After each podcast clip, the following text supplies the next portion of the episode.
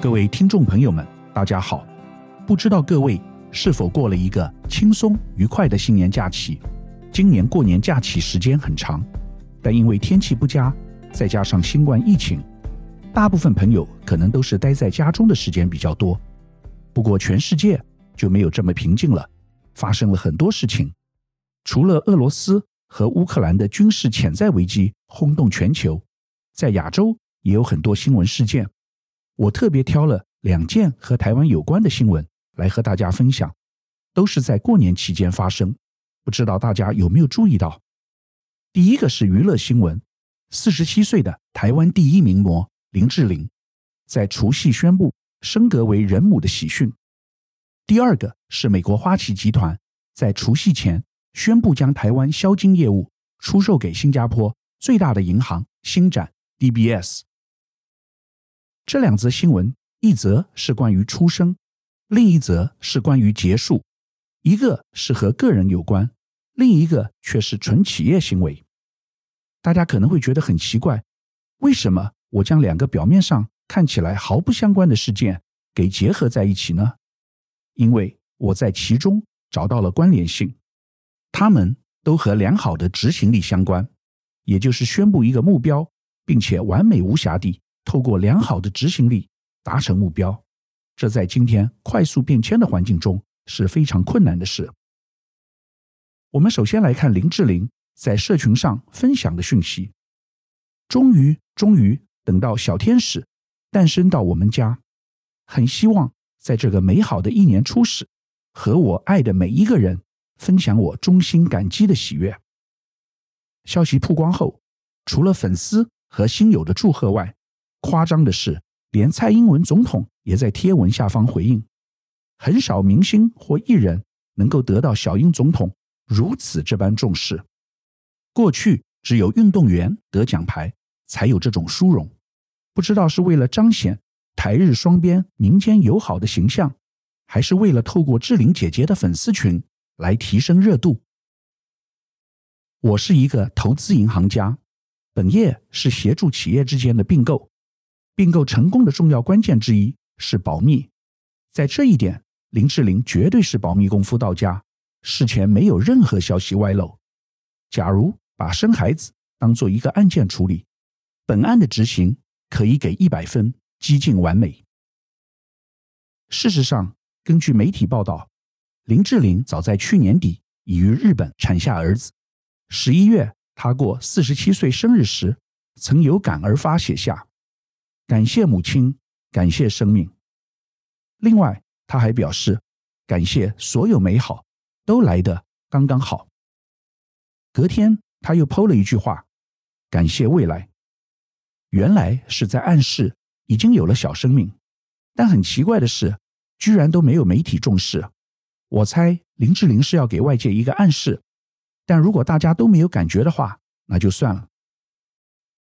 从这件事情可以看出林志玲高人的 EQ，她不浮夸，一切都是随缘刚好。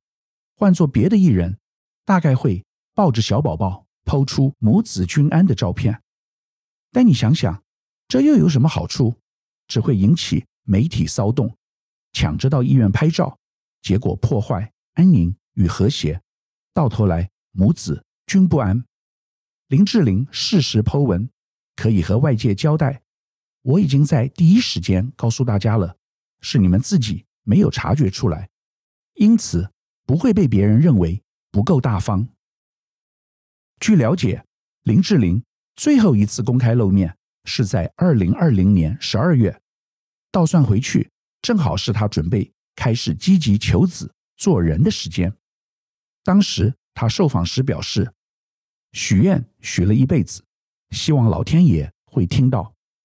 事实上，早在二零一四年三十九岁时，他就前往台大医院冻卵。当时他不讳言自己很想要有小孩，如今终于美梦成真。四十七岁属于超高龄产妇。据了解，女性超过四十一岁，冻卵生子成功率只有百分之二，手术有相当高的风险。不论林志玲是采用人工受孕或试管婴儿，都很不容易。任何事情要成功，除了运气之外，决心和方法都是关键。林志玲这次高龄产子成功，我觉得她是有计划的，超前部署，就如同当初她结婚一样。其中很重要的因素是她决定离开台湾，低调做人，终能一举成功。假如他还留在台湾，我可以打赌生不出来。这不是医术问题，而是你有没有把自己抽离，放到一个绝对专心的环境，朝终极目标前进。我们不妨来回顾林志玲的婚姻。她是在二零一九年，三年前四十四岁时，把自己成功嫁了出去。在大门即将关闭前最后一刻，整个过程非常低调、完美而且顺畅。事成之后，才正式对外宣布，没有仓促成军。也没有带球跑步，就像两颗星星自然相会，在对的时间和对的地点，绽放出灿烂的火花。林志玲非常了解，作为一个公众人物，她不可能有隐私。假如要和男朋友约会，一定到处被狗仔队跟拍，佳偶也会成为怨偶。中港台有很多这样的例子。更麻烦的是，由于媒体的压力。男女还要在大众面前展现恩爱，说一些卿卿我我的话，但那不一定是当事人内心的话，或许就是作为公众人物的无奈与悲哀。你无法真正做自己。林志玲非常了解自己的幸福自己追，命运掌握在自己手里。想要幸福，必须自己规划，不要期待别人，更要用最高的智慧防止外在的干扰。与破坏，我认为他的结婚过程就如同他的生子，简直是奇迹，好像是电影情节。重点是，他才是主导者。林志玲的另一半叫做 Akira，是一名日本舞者及演员，虽然也小有名气，但和林志玲相比，简直有天南地北之别。他们双方是在二零一一年共同主演舞台剧《赤壁爱》时认识，但真正交往到结婚只有约半年的时间。林志玲十多年前曾和男演员言承旭交往，男的英俊潇洒，女的美若天仙，被认为是天造地设的一对，但最后却无疾而终，对林志玲伤害很大，也不敢对爱情再有所期待。但志玲姐姐毕竟是女神，有天生的智慧。知道如何去创造自己的幸福。林志玲很清楚，她的选择不多，最好是跨地域，才不致成为媒体追逐的对象。摊在聚光灯焦点下的恋情，总是难以修成正果。演艺圈有太多这样的例子了。当年志玲姐姐已经因为言承旭事件被伤害了一次，前后蹉跎了十年光阴，她不能再犯同样的错误。就在这时候，日本籍的 Akira 出现了。双方是认识七到八年的老朋友，彼此虽然都很忙，但双方一直都有联系，都会关心对方。林志玲的一些特质深深打动了 Akira。他说：“志玲小姐总是把家人和身边的人放在第一顺位，并透过各式活动对支持他的粉丝们。”给予热情回应，我看着他每天付出很多的爱与勇气，那怀抱着强烈责任感和温暖的个性，深深吸引了我。但相信，即便如此，Akira 应该还是不敢强烈表达爱意。应该是林志玲感觉到 Akira 就是对的人，不想让幸福再从手边流逝，主动释放追我 I am available 的信息。我相信志玲姐姐的领悟，正像辛弃疾的词：“众里寻他千百度，蓦然回首，那人却在灯火阑珊处。”厉害的是，林志玲对整个过程的安排，神不知鬼不觉，外界完全被蒙在鼓里，直到他们完成手续，才正式对外宣布。正如这次生子的过程一样，林志玲很清楚。如果她和 Akira 没有结果，这辈子可能就再也没有结婚的机会了。到时候年华老去，与其随便和一个男人在一起，还不如保持单身。因此，她必须采取主动，规划路径图，每一个环节，绝对不要让别人主宰自己的命运。漂亮的是整个过程的执行，没有任何拖泥带水，而且保密到家。媒体只有追到林志玲在结婚一年多前，曾在日本六本木某处待了一晚，但仅此而已，也没有其他花边新闻。我相信志玲姐姐的心情是：感觉对了，就不要想太多，勇敢去追爱，剩下的只有执行。林志玲在 IG 上的亲笔信。非常令人感动。他说：“我一直坚信，只要我努力，相信爱情，爱情有一天会眷顾于我。跌跌撞撞，兜兜转转后，不同的时空再相遇，在对的时间，让我们看见爱情的模样。有人说，爱情是一瞬间的礼物。我想，需要勇气、包容、无私、妥协。”天真，才能将一瞬间化成一生的陪伴。人生的无常里，总有无限惊喜与美好的安排。只要你相信。大家只有看到林志玲与 Akira 的巧遇，但我做过很多企业的并购案，我知道那绝不是偶然。光靠感觉是不够的，还要搭配技巧的执行。这是林志玲厉害但外界看不到的地方。讲完了林志玲和爱人结为连理的故事，接下来我要和大家说一个漂亮分手的故事。这就是在过年前，美国花旗集团宣布成功出售台湾销金业务，卖给新加坡最大银行星展银行 （DBS）。星展一九八三年进入台湾市场，并于二零一二年成立子行。星展虽然和花旗、渣打及汇丰银行并列在台四大外商银行，但规模是最小的一家。这次成功并购花旗在台销金业务，可以说是前所未有的大跃进。未来在存放款、信用卡和财富管理等业务，均一下会居于外商银行之冠。据了解，在疫情爆发前两年，花旗在台销金业务每年平均净利。达新币二点五亿元，约台币五十一点七亿元，股东权益报酬率超过百分之二十，因此非常具有吸引力，可以说是外商银行界的美女林志玲。但我今天要和大家分享的，不是关于并购交易的细节，而是花旗集团为何要把手上的美女林志玲出价，而这个过程又是如何在短时间内获得巨大的成功。首先，我们来谈一下花旗 City Group。五十年前，花旗曾经是全世界最大的银行之一，也曾经是美国最大的银行，至少被公认为是最好的银行。花旗银行台湾培养出很多优秀的人才，许多外商银行及上市公司的总经理都出生自花旗。直到最近，许多财经系毕业的高材生，人都以花旗银行的工作。作为第一志愿，首先来谈美女为何会家道中落。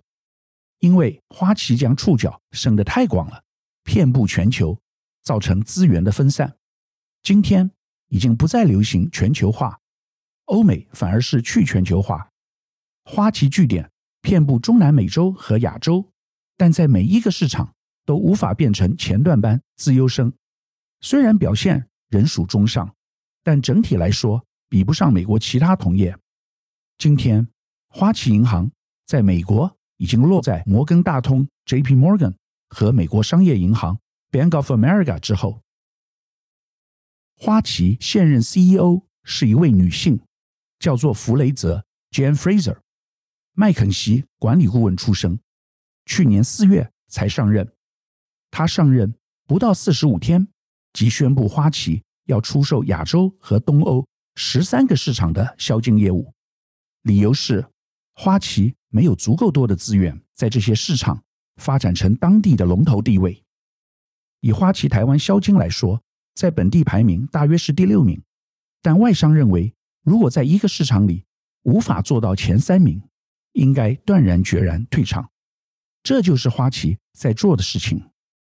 有趣的是兼 Fraser 在成为花旗 CEO 之前，正好担任全球销金部门负责人，但这丝毫没有影响他出售销金部门的意愿。各位可能会问，这和林志玲有什么关系？因为从整个案件执行过程上来说，这是完全相同的比喻。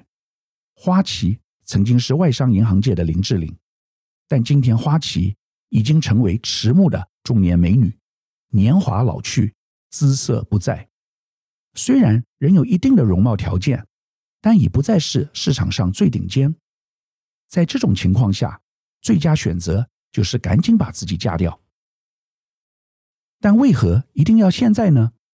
因为现在还有人要，还有一定光环，可以卖到好价钱。花旗虽然在美国已经没落了，但在亚洲仍然是大名鼎鼎，还是有很多人抢着要。但再过两年，可能就不一定了。以 NBA 前职篮明星、台籍球员林书豪为例，现在虽然已没有其他 NBA 球队要他，但他在中国职篮 CBA 仍有一定身价，打起球来绰绰有余，还是有很多球迷为他疯狂。我们再回到林志玲的例子上，假如她没有在四十四岁那一年想法子把自己嫁出去，那么到现在肯定他也不想结婚了，而别人看他可能都会报以同情的目光。我以前处理企业并购案件时，常碰到一种情形：企业总觉得自己还很漂亮，迟迟不想卖，或是要求天价把潜在买主吓跑，等到他想卖的时候。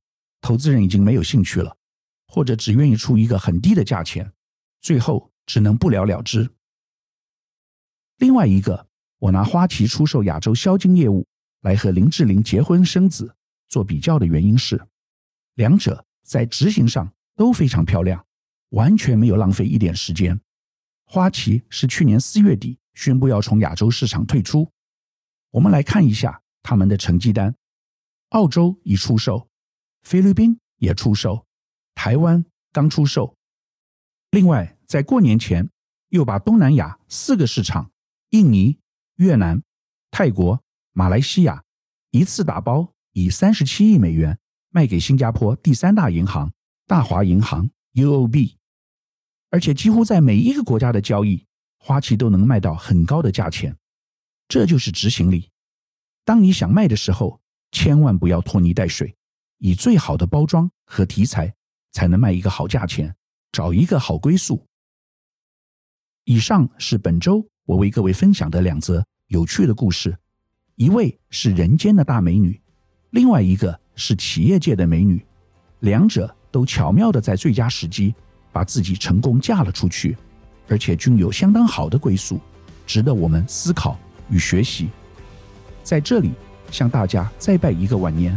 祝各位虎年行大运，虎虎生风。以上是本周我为您分享的趋势，感谢收听奇缘野语。如果喜欢我的分享，希望大家能够订阅、下载，以后直接收听我们的节目。另外，如果您想要留言与我分享您的心得，或是想要听什么样的新闻分析，欢迎到我们的脸书智门 Smart Gay 留言，或是私讯给我。